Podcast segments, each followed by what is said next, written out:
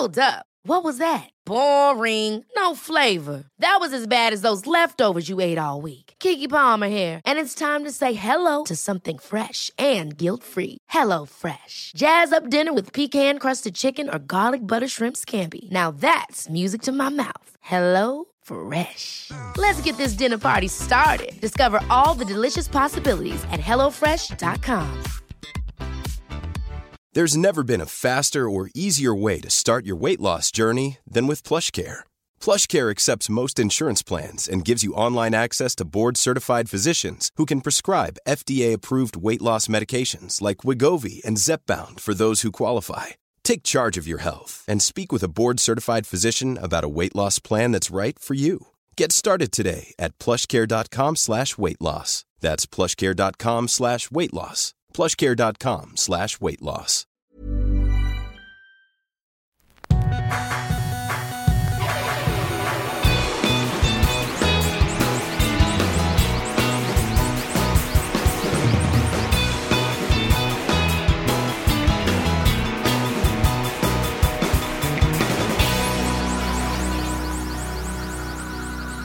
Välkomna till Dos Nombres Comunes, Välkomna till. avsnitt 139. ¿Contaste? Sí, 139. Ah. ¿Cómo supe que son números? Porque siempre digo lo mismo al iniciar cada episodio. Ah, no, bueno. Chance sí. Fue relación. Fíjate que ahora que regresé de la Ciudad de México, me subo al avión y pues ya te sientas en tu asiento, en tu lugar, sacas el libro, empiezas como que a ponerte cómodo, te empiezan a dar ganas de ir al baño, empiezas a debatir contigo mismo, me paro ahorita, me espero a que despeguemos. que- Y ya cuando empieza el, empieza el avión a, a correr o a acelerar para despegar, veo que una señora se persigna, o se persigna, ¿cómo se dice? Se persigna, Persigna, ¿no? sí. A, pues no sé, a varios asientos míos. Y me quedé pensando, o sea, ya estamos todos a salvo. Porque ella se persignó. Sí, ella sobre todo. Pero, o sea, ella sobre todo, o sea, si se cae el avión, todos nos morimos menos ella.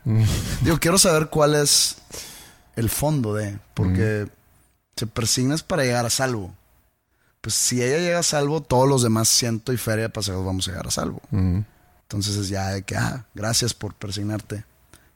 ¿Es eso? ¿O que si el avión se desploma, ella sobrevive? Fíjate que hubo un tiempo que yo rezaba antes de que despegara el avión. ¿Y pedías por? Pues por un viaje... Yo incluía a todos, no era Ah, o sea, eras, eras generoso con tu oración. generoso. Sí, O sea, compartías la protección del Señor. ¿A quién le rezan ustedes? ¿A Odín? o- ¿Esos dioses nórdicos Mm. tienen alcance aquí? o sea, si tú le rezas a Thor y a Odín y a esos güeyes, te escuchan. su territorio está, o sea, si estoy en territorio incluido por esa Pues no sé, pues- esfera. Siento que son muy de allá. Mm, Si estás de que en España ya estás muy lejos. Sí. Chance escucha poquito. Pues a lo mejor es fuera de los países nórdicos, quizá no llega su, o sea, no tienen alcance fuera de los países nórdicos. Porque, por ejemplo, debe haber muchos budistas aquí. Entonces, pues Buda probablemente por, por tantas almas budistas que están aquí en conglomeradas en, en la República Mexicana, pues Chance dice que, ah, voy a abrir una sucursal en México.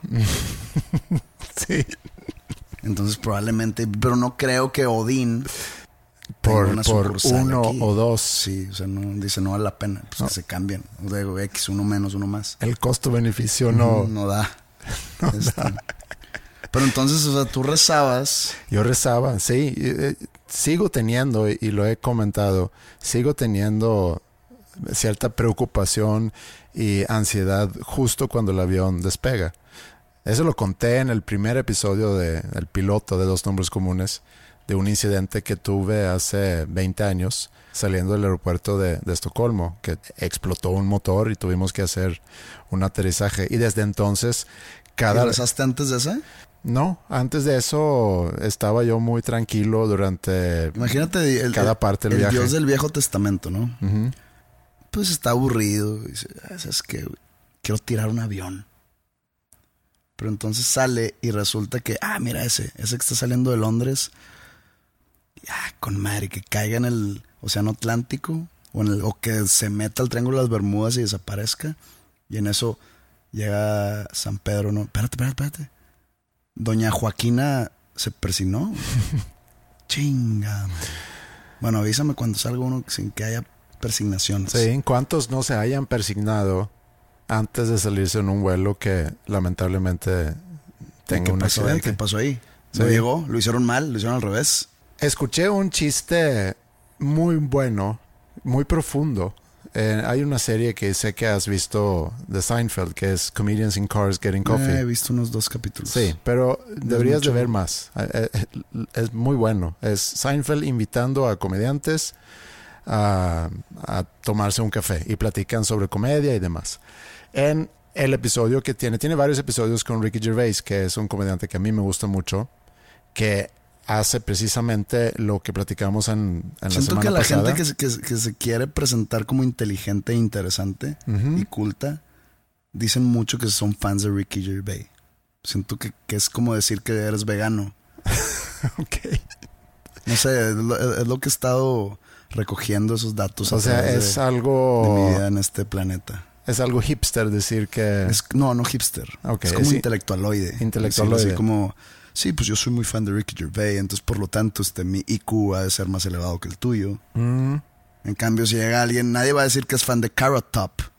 Porque pues, eso es lo contrario, digamos. O de Adam Sandler. Aunque Adam Sandler está como que reviviendo ahorita, eh, ha tenido muy buenas críticas de su especial Eh, pues, se me hace brillante ese especial. y también la nueva película que aún no veo, que No, es más de no drama que de comedia. No lo he visto. Pero pues puede ser que Ricky Gervais tiene, tiene esa aura. Digo, sí me he visto varios stand-ups de él y están buenos. Pero sí que tú digas, soy fan. Creo que no soy fan del- de ningún stand-up. Probablemente Jerry Seinfeld. Pero como que siento que ya en esta época ya no, ya no va muy de acuerdo a. Pues, fuimos a Louis C.K. se me hace muy bueno. Pero sí que digas, soy fan de Louis C.K. No. Ser fan quizás es, es fuerte, pero me gusta mucho y me gusta, he visto todas sus, sus series. eh, de las películas he visto un par, o sí, creo, pero no he visto todas. Gervais.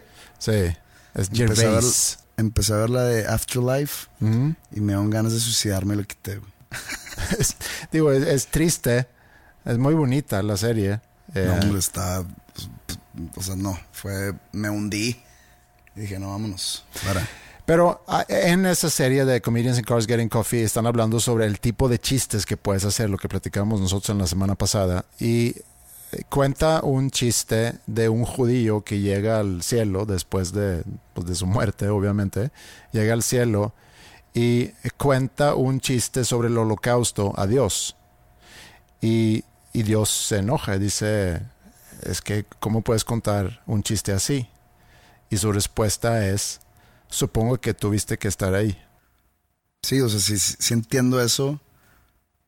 Y sí me veo riéndome. Pero como que lo cuentas muy mal. Pues, I guess you had to be there. A lo mejor funciona mejor en inglés que en no, español. como que no tiene la gracia necesaria Ok. para llevarlo a, No a soy, buen puerto. no soy comediante y no me acuerdo cuál era el chiste. El punto aquí es que ¿Por qué te enojas? no, pero me estoy Te defendiendo. enoja que te diga que eres mal estando pero. No, porque no tengo ninguna pretensión de ser un buen stand pero. Pero tienes pretensión de ser intelectualoide. Porque eres fan de Ricky Gervais.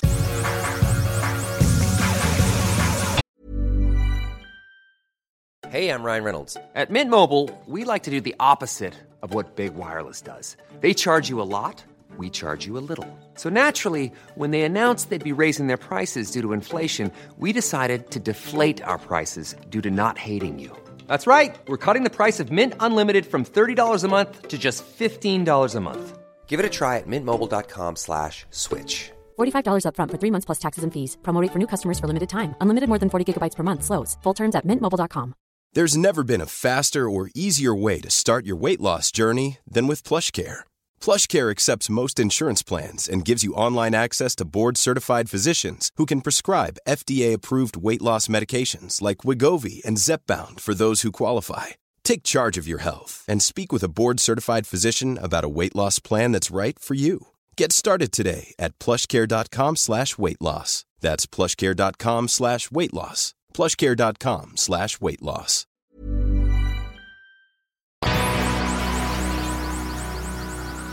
Cuando eres niño, sueñas con ser adulto.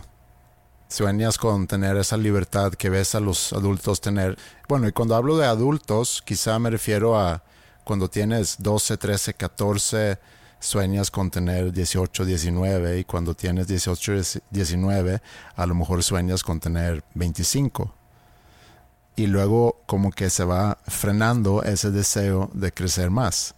No, no tengo ese recuerdo. Y más cuando estás en tu niñez o en, tu preadolescencia, que a los 10 años. No, a lo mejor tan joven no.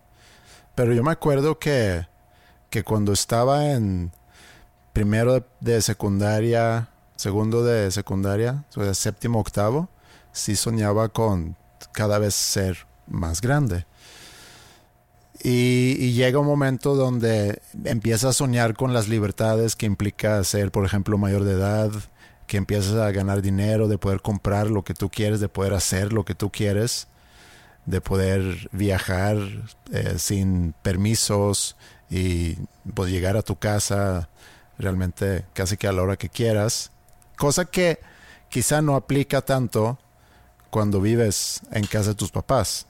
tienes que ajustarte a las reglas de, la casa donde vives. Pero cuando ya vives solo, es otro tipo de libertad. Y ahí sucedió algo muy, no os voy a decir raro, pero chistoso conmigo. Yo nunca tuve tanto sueño de irme a vivir solo. De hecho, mis amigos se burlaban de mí porque yo todavía Vivía con mis a papás. Qué, ¿A qué edad se usa allá en Suecia? En Suecia, más o menos? a los 18 le rumban. sí, yo creo que el promedio ha de ser como 19 años. ¿En serio? Sí. Muchos se salen de sus casas. Y pensando en mi caso, ahorita, Maya ahorita cumple 18 años en mayo.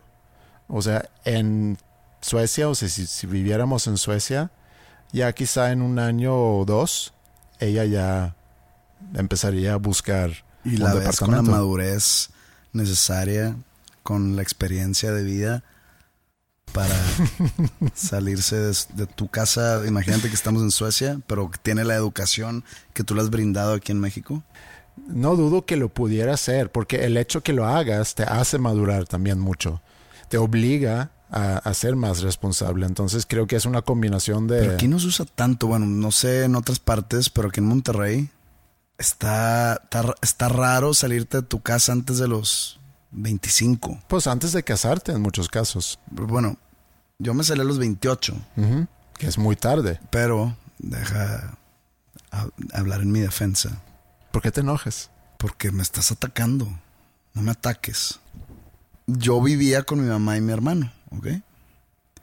Yo tenía deseos desde que, digamos, empecé a hacer mi propio dinero con mi trabajo que era pues estar en Panda, pues empecé a juntar, empezamos a, nos empezó a ir bien, como cuando tenía yo unos 25, 24, ahí empecé a ver algo de dinero. Empecé a juntar, eh, no que tenga muy arraigada la cultura del ahorro, o sea, sí, pero pues en ese entonces pues era de que pues dinero, ah, sobre, mover de viaje, o voy a salir con la raza, o me voy a comprar tal cosa. Yo me acuerdo que me compré mi primer carro con mi dinero a los 25 años. Pero pues yo seguía viviendo en casa eh, eh, con mi mamá y con mi hermano. Entonces mi hermano decidió irse a hacer maestría a Londres, ¿ok? Y pues se fue varios años. Entonces yo me quedé solo con mi mamá. Y yo ya me quería salir de la casa, pero no quería dejar a mi mamá sola. Me quedaba ahí, digo, se va a escuchar feo, pero por obligación porque va en contra de lo que yo quería, pero no puedo dejar a, mi mamá nomás viviendo sola. Entonces dije, al momento que llegue mi hermano me pelo. Y así fue. En el 2009, 2008 me fui, eh, compré un departamento, pero estaba en construcción, entonces me fui a rentar otro. Y desde entonces vivo solo. Pero cuando yo hice eso, Yo era el primero de la bola de mis amigos, que somos muchos, que no estaba casado, porque había unos cinco casados, seis, que se fue de su casa. Sí. O sea, yo era el primero y fui por mucho el primero. Inclusive si te vas al otro lado de la moneda, del lado negativo de la moneda, tengo amigos que se casaron a los 36 años y que seguían en casa de sus papás hasta que se casaron, como Sí. dijiste tú. Sí. Entonces sí está muy raro eso aquí en México. No sé si por ejemplo en Chile o en Colombia se usa igual. Yo creo que es muy mucho depende de la ciudad. Estoy seguro que en, que en la Ciudad de México es diferente que aquí. Sí, yo tengo entendido que es diferente y yo me pregunto, bueno, ¿qué tanto afecta que tú a tus 35, 36 años todavía vives en casa de tus papás con todos los, eh, no sé, Algunas veces beneficios? Algunas veces sí, algunas veces va más por lo económico. De que sabes que estoy ahorrando tanto para comprarme una casa o para, no sé, en vez de gastar. Pues mira, si, si te vas a rentar un departamento o una casa, pues es una lana al mes. Los servicios, una lana al mes. El súper, todo eso pues se va acumulando y al final del mes pues es una lana que podrás estar ahorrando porque sigues viviendo en casa de tus papás. Supongo que, que este amigo que te digo, sus papás no querían que se fuera porque pues iban a estar solos ya. Entonces hay muchos factores, pero siento yo que estás sacrificando algo al quedarte en casa de tus papás tanto tiempo.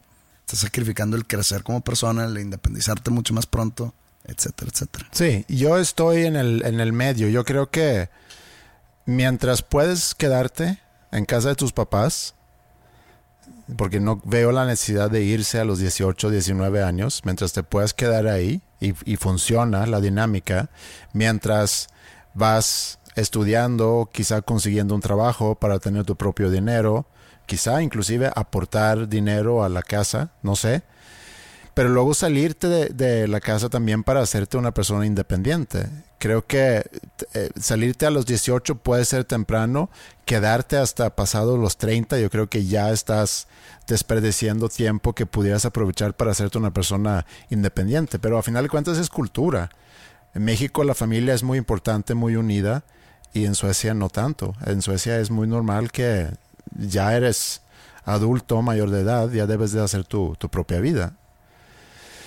Pero a lo que iba yo es que yo, por crecer quizá en una familia un poco distinta a la familia de, mis amigos, siendo que mi mamá era de Polonia y tenía esa cultura y de la familia unida, etc., eh, a mí nunca me empujaron a que yo me fuera a salir de la casa y tampoco tenía yo un gran deseo en salirme de la casa, de vivir solo estaba muy a gusto en mi casa, quizá por no sé cuál palabra usar, pero a lo mejor por cómodo, por... Es, como, es comodidad y digamos que un, con un twist de miedo. Sí, totalmente.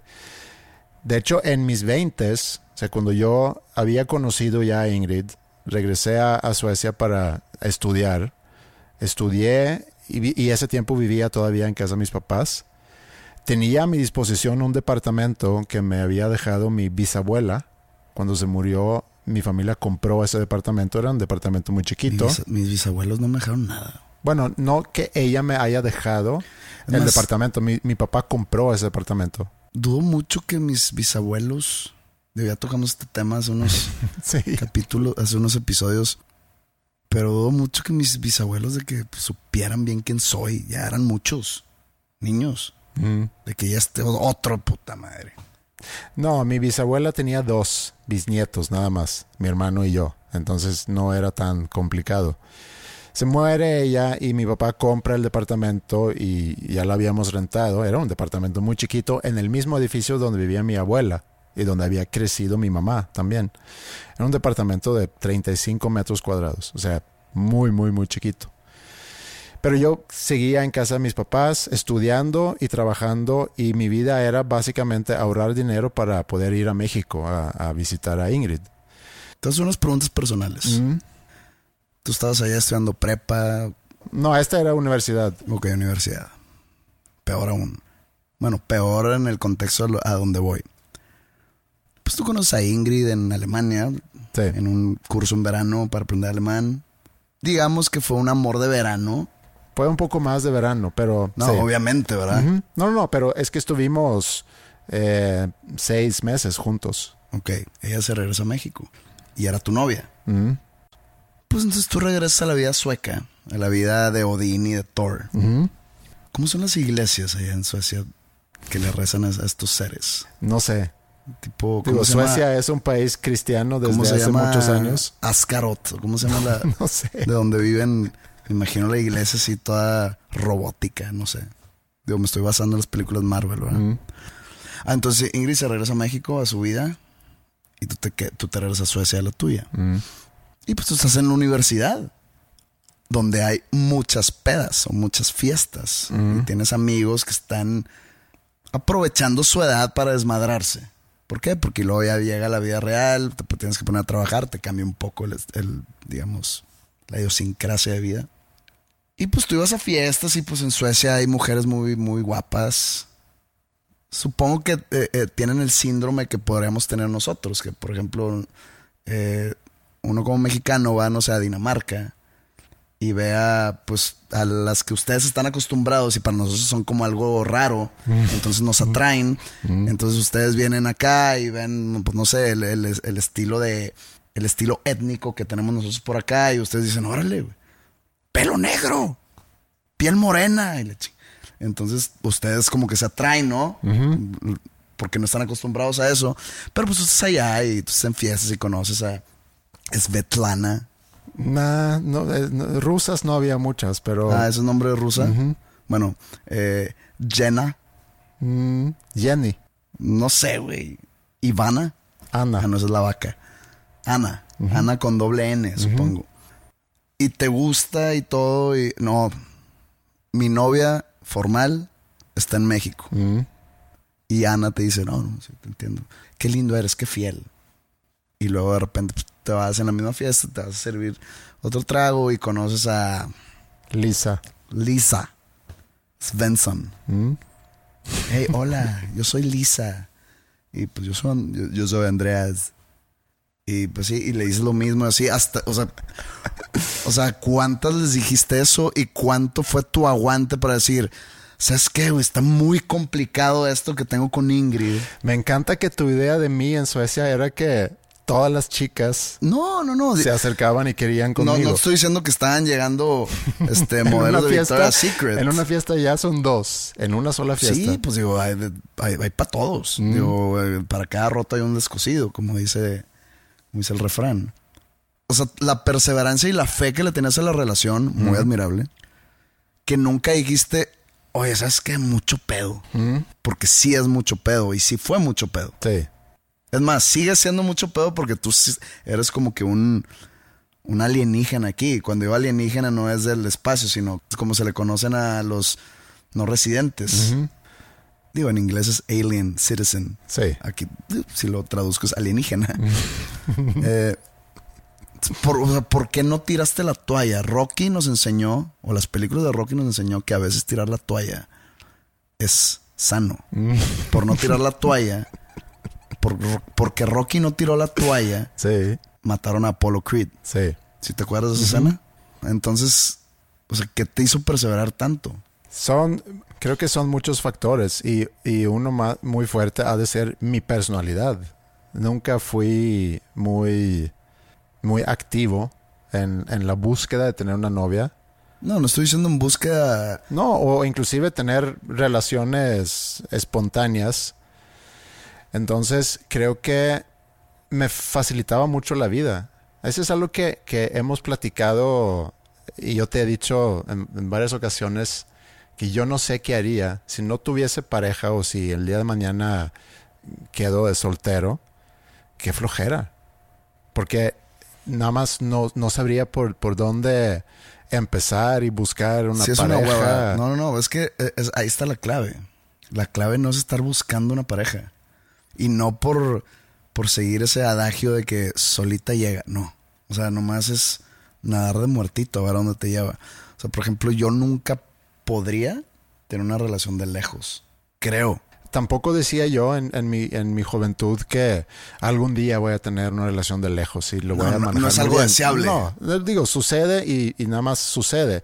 Pero realmente, para regresar a, a, lo que te estaba diciendo, que yo vivía con mis papás, iba a la universidad, iba, tomaba mis clases y regresaba. Realmente no participaba mucho en la vida universitaria, no iba mucho a fiestas, me pasaba tiempo con mis amigos, pero también tenía muy claro, había empezado también eh, a tocar más guitarra, empezado a, a, componer música, me quedaba mucho en la casa, inclusive fines de semana nada más. Le enseñas a tocar algo de Europe.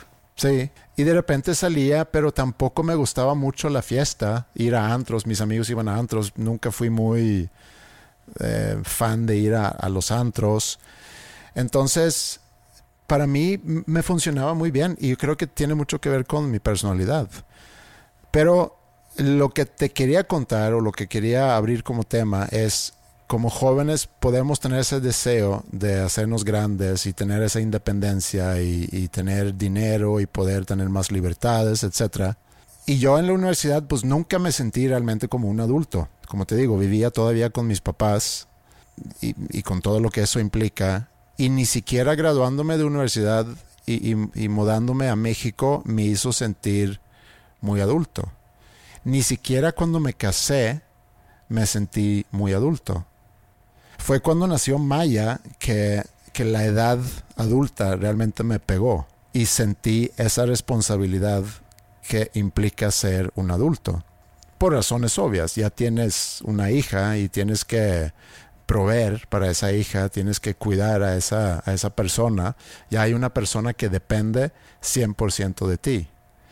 Y agrégale a eso que estábamos nosotros emprendiendo varios negocios, que, que, no iba tan bien, entonces sentí mucha presión también de mi vida profesional de voy a poder ganar dinero para pues, proveer para mi familia.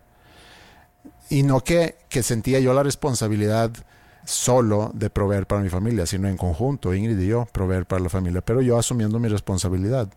Y me acuerdo que en algún momento, en algunos momentos, cuando Maya todavía era muy chica, empecé a extrañar ese tiempo de cuando era niño y que no tenía responsabilidades y que vivías en casa de tus papás cuando tu preocupación era si tu amigo iba a contestar el teléfono cuando le llamabas para salir en la rila o... o... A mí me regañaban cuando hablaba a casas de amigos o le hablaba a una, una niña o, o así que hacía la llamada enfrente de mi papá y a mí me daba pena decir buenas tardes o, o buenas noches. O, uh -huh. Como que se me hacía algo muy... Pues, ¿Cuál es la palabra? ¿Muy, muy teto? ¿Teto uh -huh. es la palabra? Pues puede ser muy formal, muy teto, muy ñoño. Muy, muy ñoño. -huh. El decir buenas tardes, yo teniendo, no sé, 14, 13 años. O 15 incluso, 16. Entonces era, cuando hablaba, pues tenía que decir el buenas tardes muy forzado porque luego mi papá me regañaba si no lo decía. Pero imagínate que hablaba y contestaba el hermano grande de, de mi amigo. Yo no sabía, buenas tardes, se encuentra Juan. De que buenas tardes, pinche puñet. y yo, de que puta madre. Y mi papá, de que muy bien, mi hijo ya está bien educado. Yo no quería, obviamente prefería hablar a solas para no decir buenas tardes, no está Juan. ¿Y tu papá siempre se paraba al lado tuyo cuando tenías no, que hacer una llamada? No, que, que, casualmente muchas veces estaba al lado de mí, estábamos en el mismo cuarto, no sé, no había celulares. Y luego hablarle a una niña que te guste, que contestara el papá y, Hola, señor, soy, ah, no, se le decía tío, que no uh -huh. sé, nunca he llegado a la conclusión del por qué aquí en, de perdido en Monterrey, se le dice tío a gente que no es tu tío. Sí, pero pues es un rancho y es aquí casi todos son familiares yo llegué a una edad, digamos, mis últimos años de los 20, donde dije, se acabó. No le voy a decir tío a quien no es mi tío. Bien por ti. Pero fue como una, fue como un reto. Estaba retando a la sociedad. Mm. O sea, era totalmente rebelde mi decisión. Y pues está medio complicado cuando tienes novia y estás chiquito. Por ejemplo, yo tenía novia a los 27. No tan chiquito. A comparación de ahorita, pues. Mm, ok. Y, y yo me negaba a decirle tío, tía a los papás de mi novia. Mm, ¿Qué les decías? Ahí está el problema. No les decía. Era, oye. porque porque me negaba. No les decía. No les decía. Ajá. Y como que aquí tampoco se usa mucho, porque puedes, puede ser tomado como una falta de respeto el, el decirle por, por su nombre. Sí.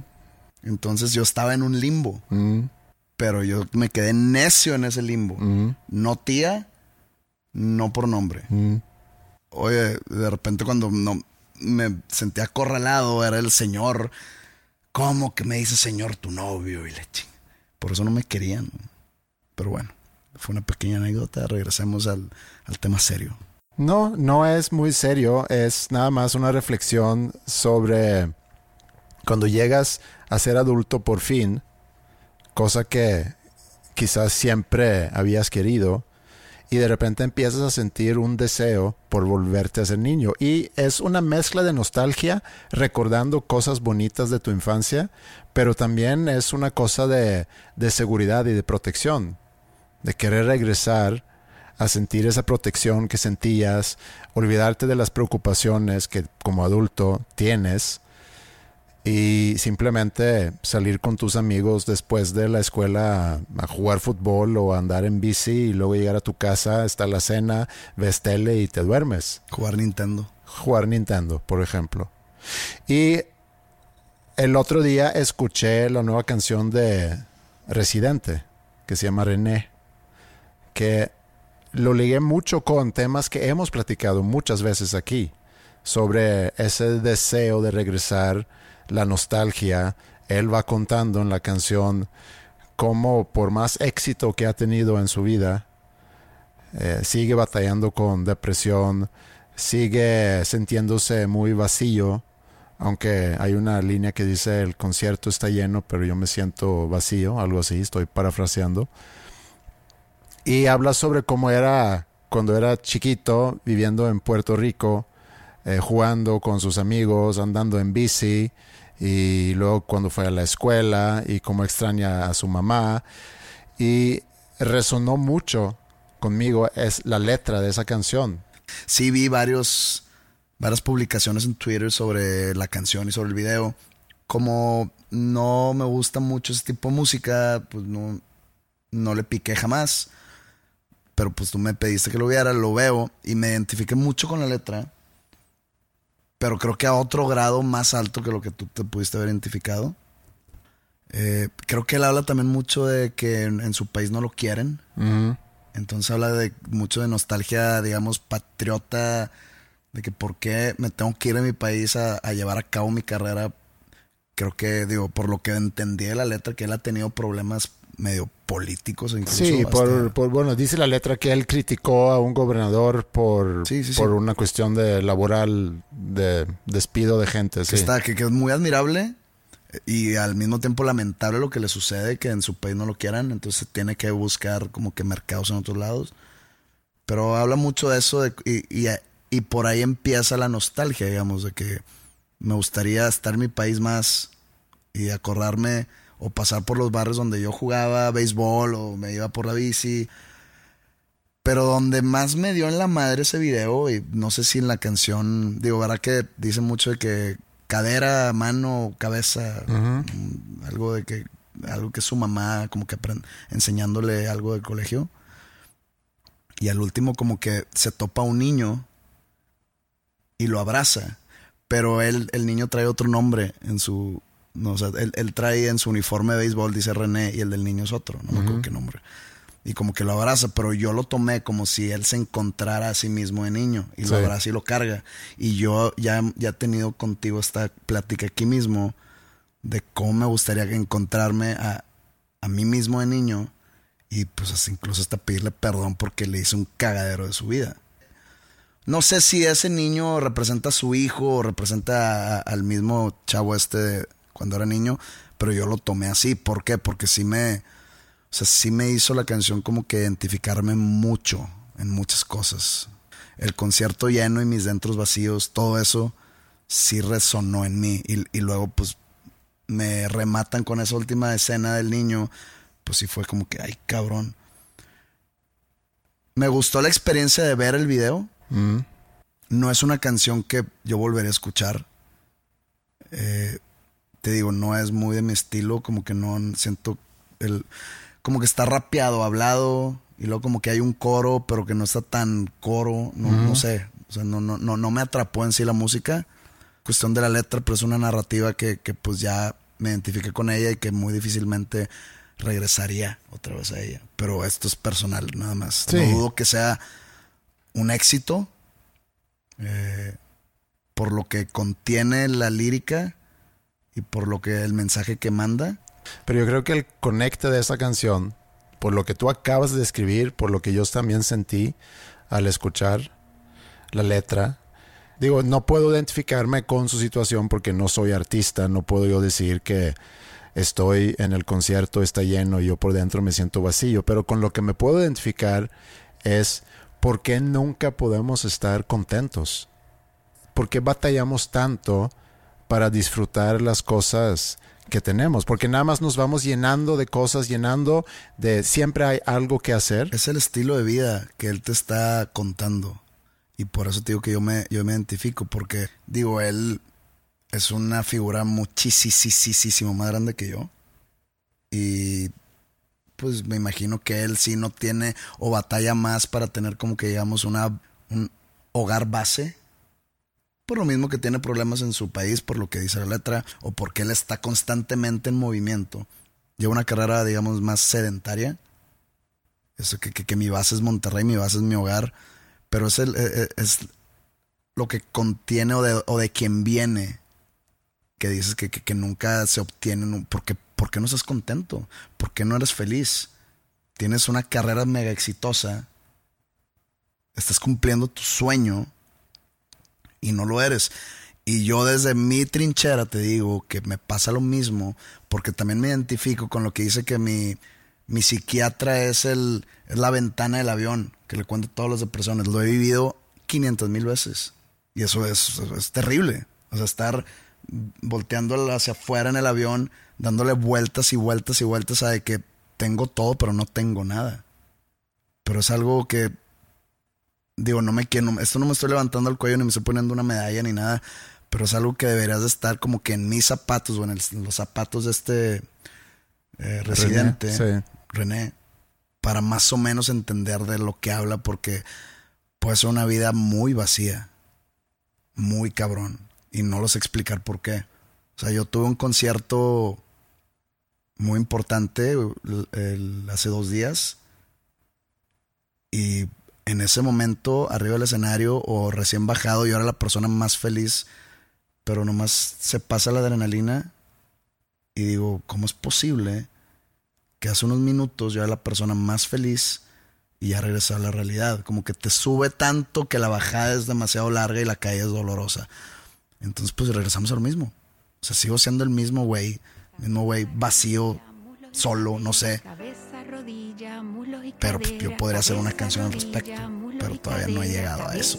O probablemente ya lo hice y ni sé. Desde pequeño quería ser beisbolista, no llegué así que aprendí a batear hits por encima de una pista. Volví a tomar alcohol en mi despacho. Escribo bien sobrio, pero escribo mejor borracho. Cuando caigo en depresión, mis problemas se los cuento. A la ventana del avión el estrés me tiene enfermo. Hace 10 años que no duermo. El IRS me sigue investigando. Me estoy divorciando, pero no importa, yo sigo rimando. Cometo errores, pero hago lo que. La semana pasada me puse a buscar qué ver en, en Netflix. ¿ok? Una noche. Eh, compré a cenar, no tenía plan de ningún tipo. Dije, voy a cenar, voy a ver algo en la tele y me voy a dormir y encontré la película Inferno. Okay. Dan Brown. Bueno, Dan Brown es el escritor del libro. Mm, Tom Hanks, el actor. Tom Hanks, el actor, y el director es Ron Howard. Ron Howard, que él actuaba en la serie Happy Days. Uh -huh. Él era Richie Cunningham. El Ginger. El Ginger. Eh, bueno, entonces... ¿Es una trilogía? Es parte de la trilogía de Da Vinci Code. Mm. Que fíjate que me gustan las películas. Mm, me gustó Da Vinci Code, creo que leí ese libro y me gustó, vi la película, sí, es, es, está buena. Angels and Demons, se llama el, el segundo. Uh -huh. Se me hace que no vi esa película, no me acuerdo. Y está buena, está buena. Sí, Inferno sí la vi hace unos años. Yo la vi en el cine cuando salió Inferno, pero no la recordaba bien, no he leído los libros y Total, me acuerdo que la vi ahí Inferno en Netflix y dije, ah, me lo voy a echar. Porque no me acuerdo bien cómo está la onda. Para, para empezar, película que sale Tom Hanks, para mí es garantía. Siento que, que es muy buen actor y que escoge bien, muy bien sus películas y etcétera. Te cae bien Mm. el güey. Cae bien. Demasiado bien. Demasiado bien a veces, que es peligroso. A veces. Sí. Es muy peligroso. Empieza la película y al minuto dos dije, a la madre. Empieza la película con un, digamos, un orador público hablando sobre la sobra- sobrepoblación mundial y cómo eso en unos pocos, entre comillas, años será como le- el inicio de la extinción de la raza humana gracias a esa sobrepoblación. Y pues es como muy su retórica y su discurso, ¿no? Hablar sobre los peligros de la sobrepoblación, cómo se han ido multiplicando a través de los años, que hace, no sé, 300 años eran tantos y eh, se duplicaron 100 años después y luego se duplicaron. Sí, ha, ha crecido mucho en los últimos años. Realmente después de los años 50, si ves como una curva, ves que empieza a subir mucho después de, pues des- después de la Segunda Guerra Mundial, básicamente. Y creo que trayéndolo a la realidad, con datos científicos que carezco tanto de posesión como de conocimiento. Y como es normal en este podcast hablar de cosas que no tenemos certeza de, dije, pues suena, me suena lógico todo lo que está diciendo. Los recursos naturales, cómo se van acabando, Sí. eh, cómo pues, estamos dañando el planeta con nuestra simple presencia. O sea, no, no, no tirando papeles, no, no reciclando, no. Con nuestra simple presencia es un daño al planeta. Te echas un pedo y estás contaminando. ¿ok? Entonces, pues empieza a avanzar la película y desde ahí me ganchó. Ya, me- ya la había visto, pero hace muchos años, eh, no sé, salió hace como ocho años, creo. Y de repente me acordé de qué se trataba. Y si no la has visto, la neta, me vale madre. Vas tarde, es tu culpa. No creo que es tan vieja la película, creo que es... Creo que salió como en el 2012. O 14. ¿Checamos? Chécalo y la apuesta es... Yo creo que después de tres años ya, o sea, ya, vas tarde, güey. 2016, güey. Bueno, ni tú ni yo, pero yo estaba más cerca, así que yo gané. Entonces no la viste hace ocho años. No, la vi hace seis. No, hace cuatro, pero. Bueno, ya, vas tarde. Si no te la sabes, Sí. es problema tuyo. Entonces te van como que abriendo la- los caminos de la trama y entiendes que este güey pues es un idealista puro que es muy peligroso. Él crea, él es un multibillonario con recursos ilimitables a, a su alcance y él crea un virus mega fatal para matar la población a la mitad. Y dice, así salvaré la raza humana. O sea, the big picture. Sí, es un dilema moral. Es un dilema moral. Sí. Voy a matar a la mitad para que los demás puedan vivir y en lugar de que todos se mueran. Y de eso se trata la película. De cómo detener este virus de que salga. Entonces dije, oye, ¿y el coronavirus que estamos viviendo hoy en día? Que pues, salió de la nada, creo que fue el, el último día del año pasado, el 31 de diciembre del Sí, 2019. en diciembre, sí. Anunció China que están teniendo muchos brotes. Bueno, se tardaron en, en avisar. No lo tomaron en serio. Eh, o simplemente querían no, como suele pasar en ese tipo de países donde pasa algo malo, pasó lo mismo con Chernóbil, la Unión Soviética tardó mucho en divulgar la información. Es más, yo creo que creo que salió inclusive gracias a que en Suecia empezaron a detectar en- en- al, al medir la radiación que hubo mucha radiación. Pues la nube la nube llegó Llegó hasta allá y, y entonces empezaron a hacer preguntas y ahí es donde sale que sí, efectivamente hubo una explosión en, en, una, en un reactor en Chernóbil. Entonces, toda esta película se desenvuelve, se desenvuelve alrededor de una teoría de conspiración que era real, dejó de ser teoría y se hizo algo real, que es este multimillonario con muchos seguidores, crearon este virus, lo colocaron, eh, ¿cómo dice? Estratégicamente en, en un punto donde se iba a propagar en un lugar turístico para que haya mucha gente de todo el mundo y que en la explosión, la explosión de, de, pues de donde estaba contenido ese virus, Sí, se iba a dar en un momento donde estuviera lleno ese, pues ese lugar turístico y pues miles y miles de turistas iban a regresar a sus casas a propagarlo y así darlo. O sea, estaba, digamos, muy bien pensado. Ok, sí. Entonces lo traes a la realidad y dices tú, pues digo, hay muchas teorías de conspiración detrás del coronavirus, así como hubo muchas teorías de conspiración cuando pasó en el 2009 lo de la, la influenza H1N1. Y digo yo, ¿cuáles son las posibilidades? Digo, es difícil ponerle un número, pero ¿cuáles son las posibilidades de que algo así haya sucedido? El coronavirus tiene un 2% de fatalidad, que es demasiado bajo. Pues sí es bajo, pero Digo, siguiendo paralelamente lo de Inferno, puede haber otras teorías de conspiración de que como pues sale, sale el virus, como haya salido, sin caer en, en con- eh, conspiraciones racistas ni nada así, sino más en conspiraciones, teorías así de, de destrucción. O sea, sale el virus y tiene un 2% de mortalidad. Entonces, pues creo que por ahí no iba el asunto. Pero, ¿qué tal si sale el virus y es una manera de crear pánico global? Pues para tener una agenda más escondida, digamos, más... Una agenda política, una agenda económica, una agenda financiera. No es ningún secreto que China le está ganando la guerra comercial a Estados Unidos. ¿Cómo haces para descartar o ponerle una tacha a China?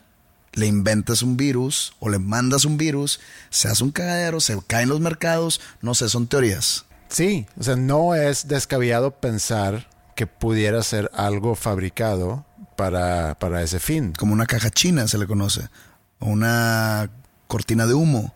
La caja china salió el término, bueno, no sé si salió ahí, pero lo vi en una película, la de la dictadura perfecta, creo. Que es lo mismo que una cortina de humo, nomás que le dicen la caja china, no sé por qué, pero en, este, en esta ocasión queda por China. Ah. Pensé que ibas a decir algo más. Eh, sí.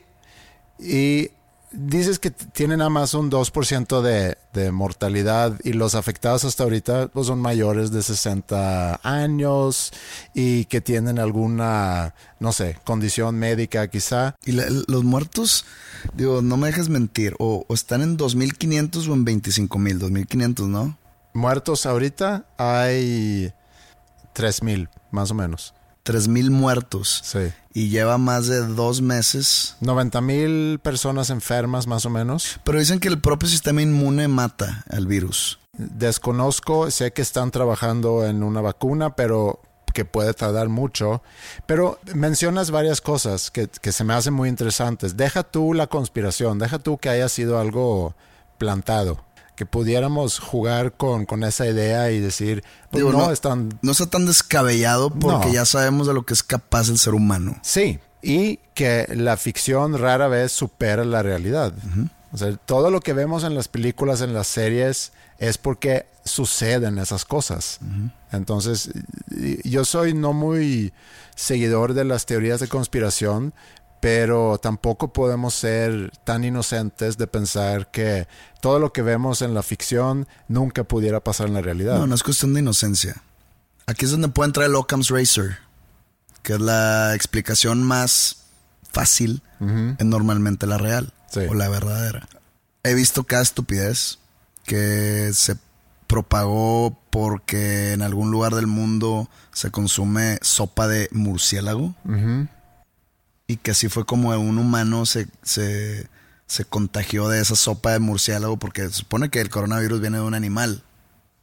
Pero también hay teorías que dice que salió de un, de un laboratorio en Canadá por error. No sé. Nunca vamos a ver. No, todo, hasta ahorita lo tienen muy como que detectado en un mercado de mariscos, se me hace, en, en Wuhan, en China. Sale en diciembre. Eh, hay médicos en China que empieza a, difundir la información que hemos tenido un brote de una enfermedad, de una neumonía muy pesada. Hay gente que se está enfermando y hay ya inclusive quienes hayan muerto de eso y no sabemos bien de qué es. Estamos analizando el virus en laboratorios, pero no sabemos bien. Y eso era antes de que el gobierno de China salió a, a decir que eh, existe ese problema. Y inclusive el primer doctor que salió diciendo eso eh, ya se murió, inclusive del virus. O sí, O no existió nunca el doctor. o se murió de otra cosa. No sé. Pero dijiste algunas cosas que se me hacen muy interesantes. Por ejemplo, ahorita vi que China en una semana iban a levantar un par de hospitales nuevos. En la esquina donde yo vivo llevan como tres meses construyendo una banqueta. Entonces, sí hubo una reacción. ¿Qué tan urgente es esa banqueta? Pues aparentemente no tan urgente como, como esos hospitales te, en China. Te, te, te, causa un problema pues el que no exista esa banqueta. Me estorba porque están ahí construyendo. No, no, no, quita la construcción. Que no haya banqueta ahí es un problema. No, para mí no tanto. Entonces. Entonces no importa. Pero es muy fácil también sacar las cosas fuera de proporción y una cosa como esta también puede generar cierto pánico. Y creo que a los medios les gusta mucho la idea que se está creando pánico en la gente porque es una buena noticia. Pueden trabajar mucho con eso, con, el pánico, y pueden inclusive fomentar el pánico. Pero por otro lado, no creo que haya tanto pánico. Deja de decirte que ahora que estoy en el aeropuerto de la Ciudad de México, vi a muchas, un montón de personas con mascarilla. Mm. Y yo leí un comunicado de la Organización Mundial de la Salud que decía, e incluso un, no sé, una, una institución de salud en Estados Unidos que pedía que por favor no compren mascarillas. ¿Por qué? Porque dice la, Organización Mundial de la Salud, los que necesitan la mascarilla son los infectados, no los que no lo tenemos. Entonces, y luego la, la, organización está de Estados Unidos dice, por favor no compren mascarillas por pánico, porque luego tanta demanda van a dejar sin, digamos, sin almacén. Para los que sí lo para necesitan. los que sí lo necesitan en otros tipos de cosas. Sí. Yo me acuerdo hace unos años, no era con Zika, que era hace unos cinco años. Esto era con SARS quizá o HN, ¿cómo se llamaba? H1N1. Sí. Pero yo me acuerdo que estábamos un día en la oficina y llega un proveedor para entregar una cosa y tenía su mascarita. Y le pregunté, Ay, ¿por qué andas con máscara? No, porque ahorita con, con ese virus y quién sabe. Y viene y me extiende la mano. Y le digo, hey, no me, no me agarres la mano. Y dice, ¿pero por qué? Porque si te estás preocupando, no me toques la mano. ¿Quién sabe si yo me acabo de estornudar en mi mano? Y tú con tu mascarita. Entonces sí hay mucha como que ideas de cómo protegerte que no tienen nada que ver con, con la realidad. Y ahí sí estoy de acuerdo que se puede generar, hay mucha mala información y se puede generar cierto pánico ahí, pero a lo que iba es que cuando yo te digo hay 3.000 personas que se hayan muertos y ahorita hablando de la sobrepoblación y tú pensando que ah, somos casi 8 mil millones de personas en el mundo, pues 3.000 no suena tanto, 90 mil enfermos no suena tanto.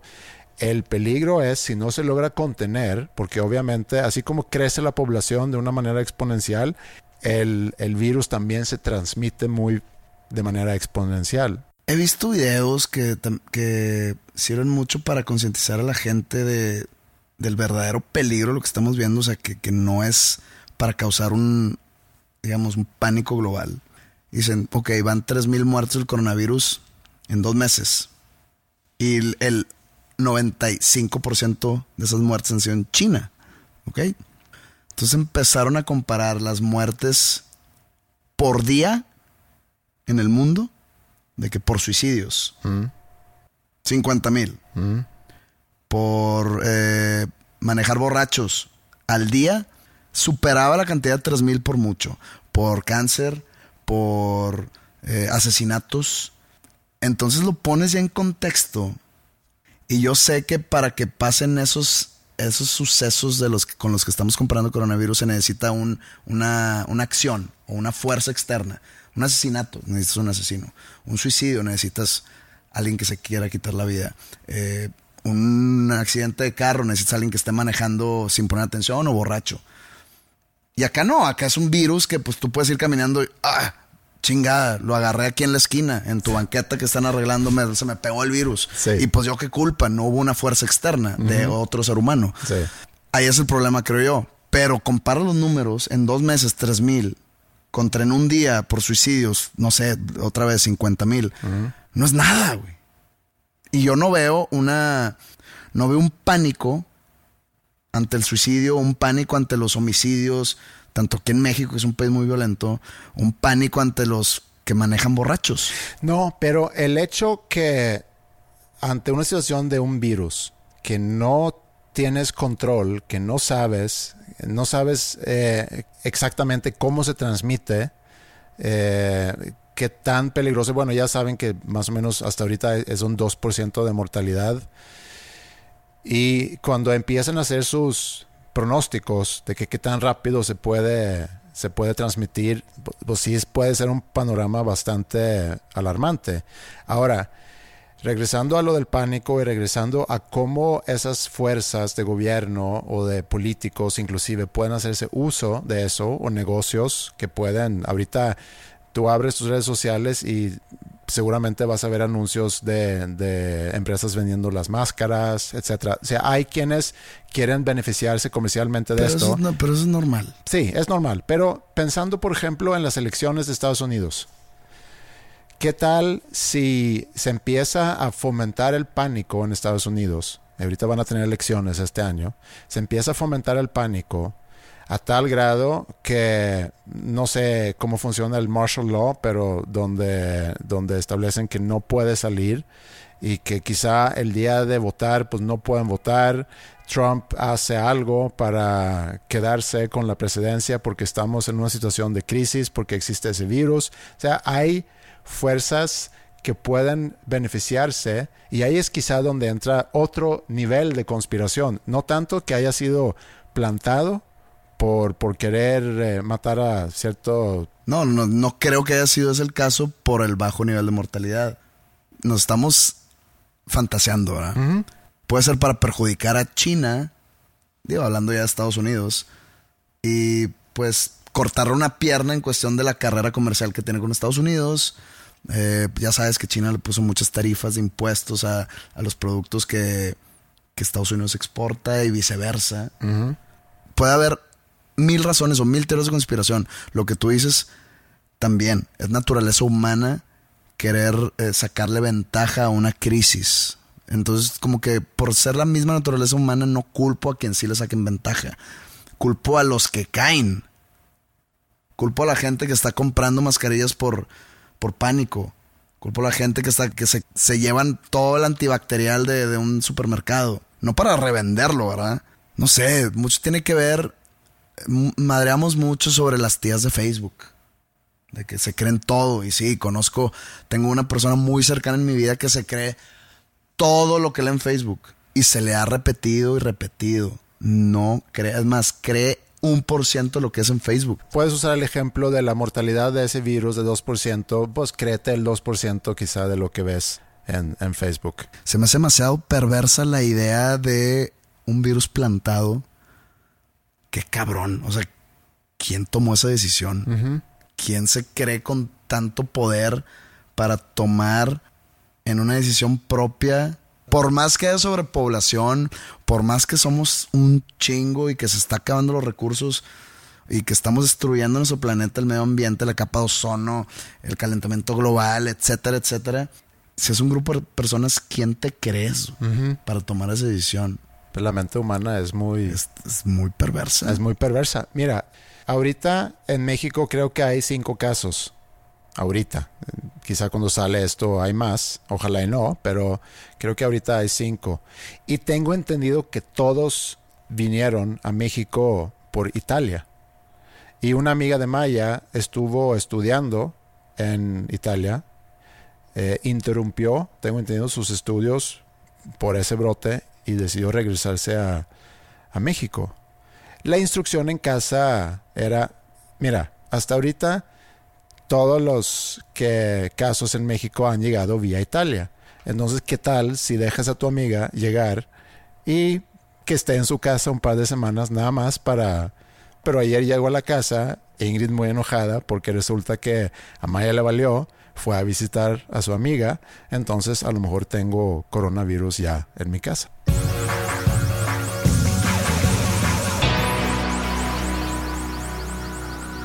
Oye, nunca te pregunté por tu show, pero tengo entendido, por lo poco que me has dicho, que saliste muy contento.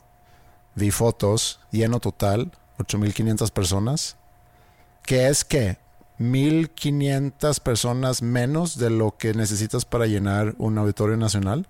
De hecho, anuncié un, mi próximo concierto en la Ciudad de México que será en el Auditorio Nacional. A ese sí tienes que ir. Sí. Será en diciembre 5. Es realmente impresionante y te felicito mucho porque no es cosa fácil de armar como has hecho una carrera de solista y estar ya ante un auditorio nacional con posibilidades de, de que sea un sold out. Digo, falta mucho, no me quiero adelantar. Fue difícil todo lo que se hizo detrás de este último Pepsi Center. Fue mucho trabajo de promoción, mucho trabajo de mi management, mucho trabajo de los empresarios. Es difícil, la competencia es vasta. Estuvo, estuvo creo que al mismo tiempo que, o sea, el fin de semana que fue mi concierto, estuvo el EDC, que es un festival de música electrónica que reúne a miles y miles y miles y miles de adolescentes, de jóvenes, pues que estoy seguro y vi varios tweets que, que- que ese festival me robó gente. Entonces la, la competencia fue dura. En la Ciudad de México, todos los días hay un concierto fuerte sucediendo. Sí. Yo que trato de hacer mis conciertos propios, que no sean parte de un festival, yo también hago festivales aquí y allá, pero me enfoco más en conciertos propios. La, la competencia es muy dura. Más se viene el Vive Latino en unas semanas, creo que en dos semanas el Vive Latino. Entonces es difícil, es difícil competir con, contra esos monstruos. El EDC, los otros conciertos de artistas grandes, eh, artistas internacionales, Vive Latino, está cabrón. Entonces sí fue un gran logro para mí, para mi equipo, y hablo de equipo en total, desde el técnico de guitarra hasta el director de mi disquera. Fue un gran, un gran logro y, y estoy muy contento con eso. Estoy muy satisfecho, pero aquí no para. No puedo entrar en entropía, no puedo tirarme a la hamaca a, a decir, "Eh, pues ya la hice, todo va, va a pasar automáticamente. No, tengo que seguir creando, componiendo, trabajando, eh, saliendo de gira, haciendo promoción, etcétera, etcétera. Evitar coronavirus. Evitar coronavirus, muy importante. Y también tratar de apreciar más esos momentos y que sea un poco más duradera para que no cinco minutos después de bajarte del escenario entrar en, en ese vacío otra vez. Tratar de vivirlos más en el aquí en el ahora. Sí, yo creo que es algo que ahorita que lo, que lo decías es, eh, digo, porque tú te puedes identificar con la canción de Residente por compartir profesión, pero yo también puedo sentir en, algún sentido que yo estoy también viviendo un sueño, estoy puedo dedicarme a algo que quiero y que me gusta mucho y que me apasiona y demás. Pero ese que no logras apreciarlo porque siempre hay otra cosa más que tienes que hacer. O sea, te rodeas de cosas muy buenas, amigos buenos, una familia buena, eh, un trabajo bueno, gente que admiras, pero ¿cuándo te tomas el tiempo para disfrutar todo eso? Pues creo que tu pregunta tiene algo de retórica que no tiene respuesta. Sí, no tiene respuesta. Es tarea. Y a lo mejor con eso podemos dar por terminado este episodio 139 de Dos Nombres Comunes. Estamos en las redes sociales, estamos muy agradecidos con todos ustedes. Veo que está creciendo el público cada semana, poco a poco. Muy poco a poco, pero está creciendo. Eh, me da mucho gusto eso. Un saludo a todos que apenas están descubriendo este podcast. Tienen muchos episodios que pueden escuchar. Y a los que están con nosotros desde un inicio, pues qué padre que aquí sigan. Eh, si tienes un amigo que abandonó el barco hace tiempo, pues a ver si, si lo jalas de regreso. Porque aquí seguimos, aquí vamos a seguir. Y pues nada más me queda decir muchas gracias.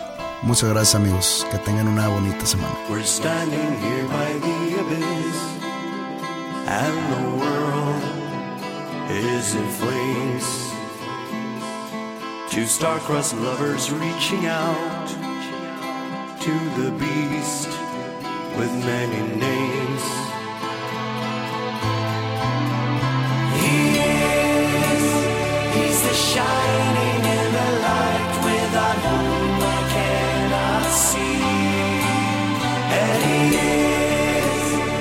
resurrection, he's spike, he's the force that made me be.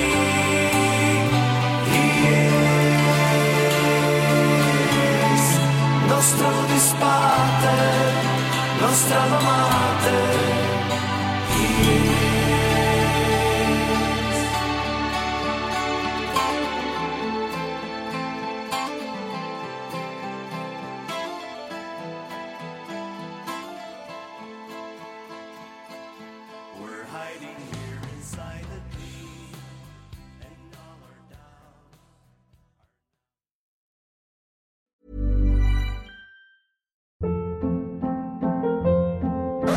Hold up. What was that? Boring. No flavor. That was as bad as those leftovers you ate all week. Kiki Palmer here, and it's time to say hello to something fresh and guilt-free. Hello Fresh. Jazz up dinner with pecan-crusted chicken or garlic butter shrimp scampi. Now that's music to my mouth. Hello Fresh. Let's get this dinner party started. Discover all the delicious possibilities at hellofresh.com.